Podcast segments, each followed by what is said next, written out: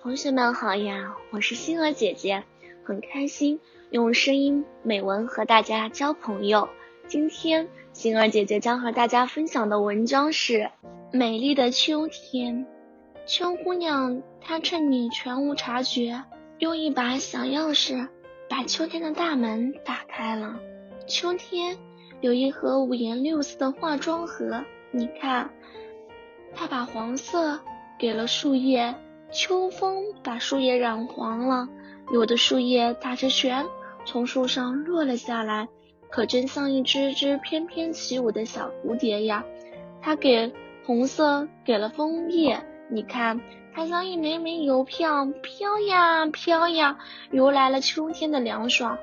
秋天花儿都凋谢了，可菊花却在秋天里绽放，白的似雪，红的像火，粉的如霞。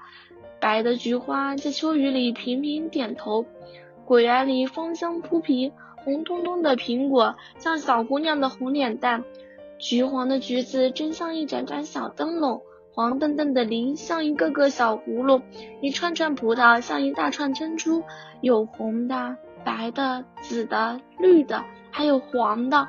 庄稼里的稻谷笑弯了腰，高粱长红了脸。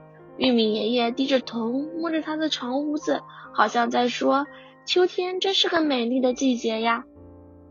你看，秋天的小动物们正在辛勤的劳动，青蛙抓紧挖洞了，准备睡上一大觉；蚂蚁抓紧运粮食，准备度过一个美好的秋天；喜鹊抓紧造房子，打算度过一个甜蜜的秋天。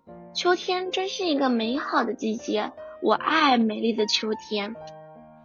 今天的分享到这里就结束了，也期待小朋友们给星儿姐姐留言或者投稿自己的美文与我分享，让更多人倾听儿时的心声。我们下次再见。